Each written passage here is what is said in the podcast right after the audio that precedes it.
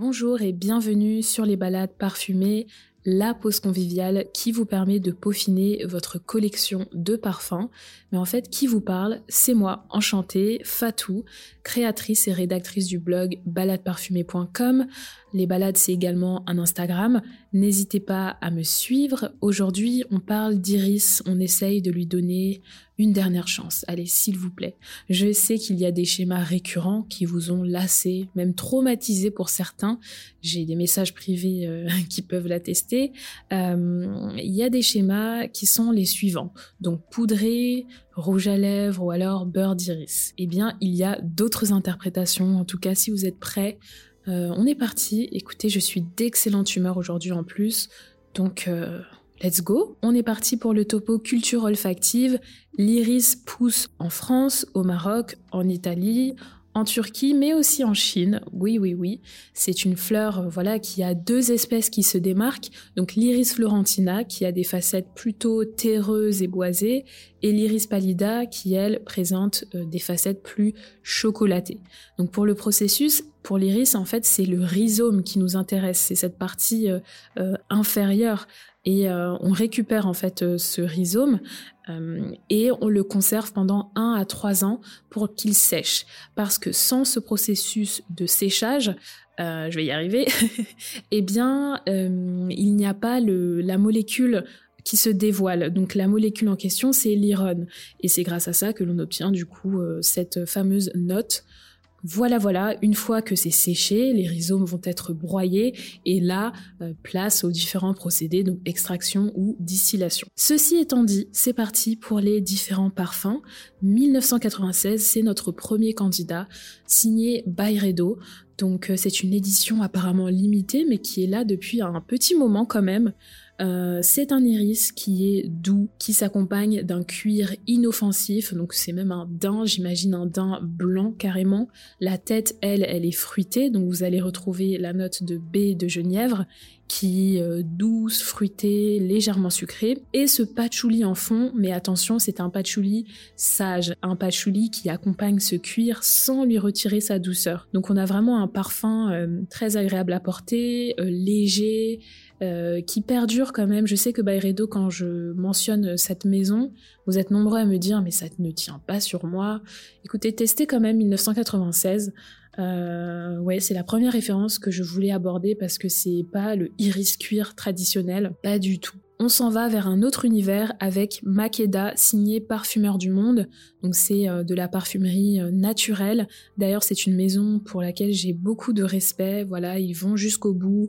Euh, j'ai déjà commencé à vous en parler sur le blog, mais croyez-moi, ce n'est pas fini. Donc Makeda est un iris avec une texture beurre qui est renforcée par la présence de l'ambrette et vous allez avoir un tournant.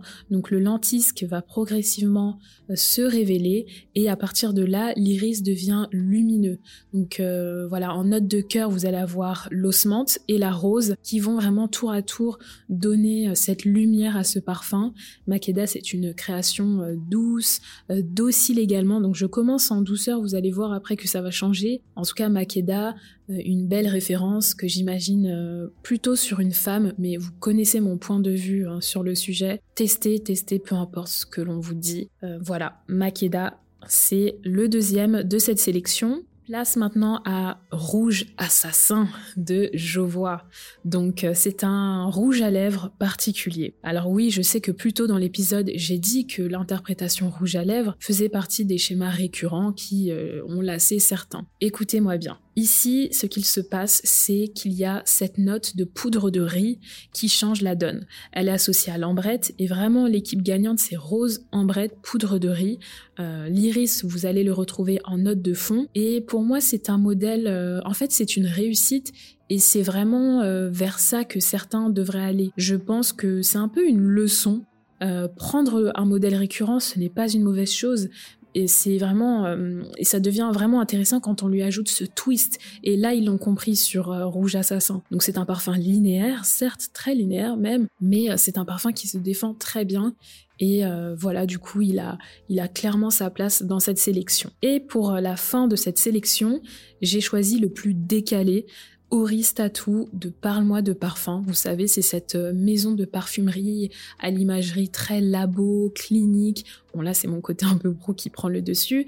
Euh, qu'est-ce qui se passe dans Tattoo On a une ouverture sur euh, un beurre d'iris et des facettes sucrées, fruitées qui évoquent la violette et on passe dans une autre dimension. Euh, voilà, Oristatou n'a pas dit son dernier mot avec ça en fait. Il va aller plus loin. Il va euh, présenter des facettes de plus en plus terreuses et en fait fidèles à au rhizome. Donc le rhizome, j'en ai parlé plus tôt dans l'épisode, c'est la partie euh, qui nous intéresse euh, quand on parle de parfumerie. Et là, on y est. En fait, c'est un, parfum terreux, un peu humide. Euh, c'est un parfum qui divise. Mais voilà, quand je parle de dernière chance, c'est bien, j'aime bien vous mettre aussi une référence quand je peux, hein, en fonction de, mes recherches, etc. une référence un peu choquante, une petite claque olfactive. Voilà, donc écoutez, j'espère que cette sélection vous aura plu. On va bien évidemment passer à la partie interaction après une petite pause.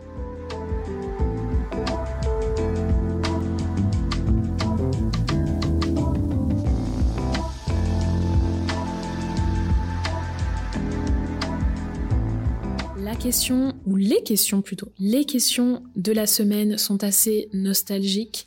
C'est une partie euh, de ma personnalité, mais ne vous inquiétez pas, tout va bien. À quel âge avez-vous commencé à porter du parfum? La plus grosse tranche d'âge, c'est 10-14 ans, donc c'est vraiment la période où on veut montrer, on veut prouver. Hein. Ensuite, 14-21, donc là pareil, en fait c'est plutôt milieu fin adolescence. Et j'ai quand même pas mal de personnes qui m'ont dit avant 10 ans. Donc j'entends vraiment des 5, 6, 8 ans. Voilà, nous avons vraiment des personnes en avance hein, et qui n'ont pas eu peur de porter certains parfums. D'ailleurs, la question qui a suivi était euh, avez-vous déjà eu la sensation d'avoir porté un parfum trop tôt? Eh bien, vous êtes 58% à avoir répondu non. Donc, je vois maintenant qui sont les fonceurs hein, dans, mes abonnés et 42% à avoir répondu oui. Et euh, quels sont ces parfums, justement? Qu'est-ce que vous avez osé porter à Banita? Alors Abanita a 19 ans, ouais, c'est vrai que il faut avoir les épaules. Moi personnellement à 19 ans, qu'est-ce que je portais? Je pense que je portais Black Opium. Ouais, je sais, je sais, Black Opium. Euh, oui, Abanita, j'en parle beaucoup, beaucoup sur le blog euh, et la page également. Quand même, c'est courageux. Bravo.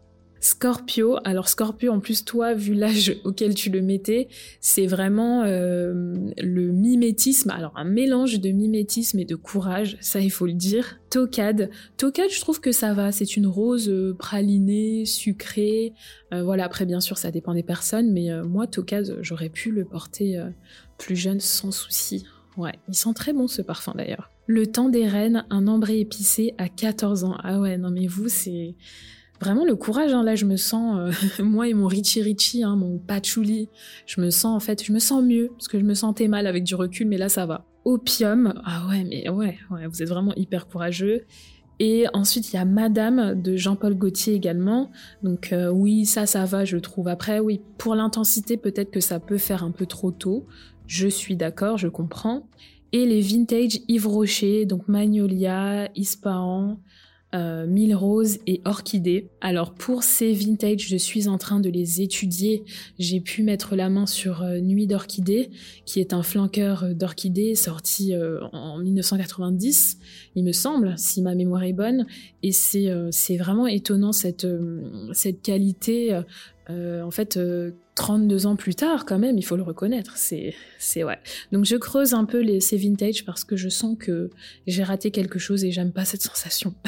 voilà, voilà. En tout cas, merci pour vos retours. C'est toujours euh, amusant et enrichissant de, d'échanger avec vous et de voir que vous jouez le jeu. C'est, c'est vraiment bien. Euh, avant de vous quitter, aujourd'hui, je porte Lune d'eau de Pierre Guillaume.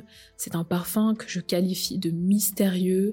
Euh, c'est un aromatique, aquatique, boisé. Vous avez vraiment ces facettes aussi un peu aromatiques hein, avec euh, la. C'est un parfum que j'aime bien, que j'imagine plus sur un homme par contre, mais j'aime bien le porter celui-là. Et voilà, j'espère que cet épisode vous aura plu. Cette fois-ci, c'est la fin. Donnez une dernière chance à l'iris. Euh, n'hésitez pas à laisser une note. Merci à ceux qui, qui ont déjà, euh, voilà, qui ont déjà laissé une note. Merci aux abonnés. On se retrouve très bientôt. Et en attendant, je vous souhaite de belles découvertes ou surprise parfumée. À très vite. Merci.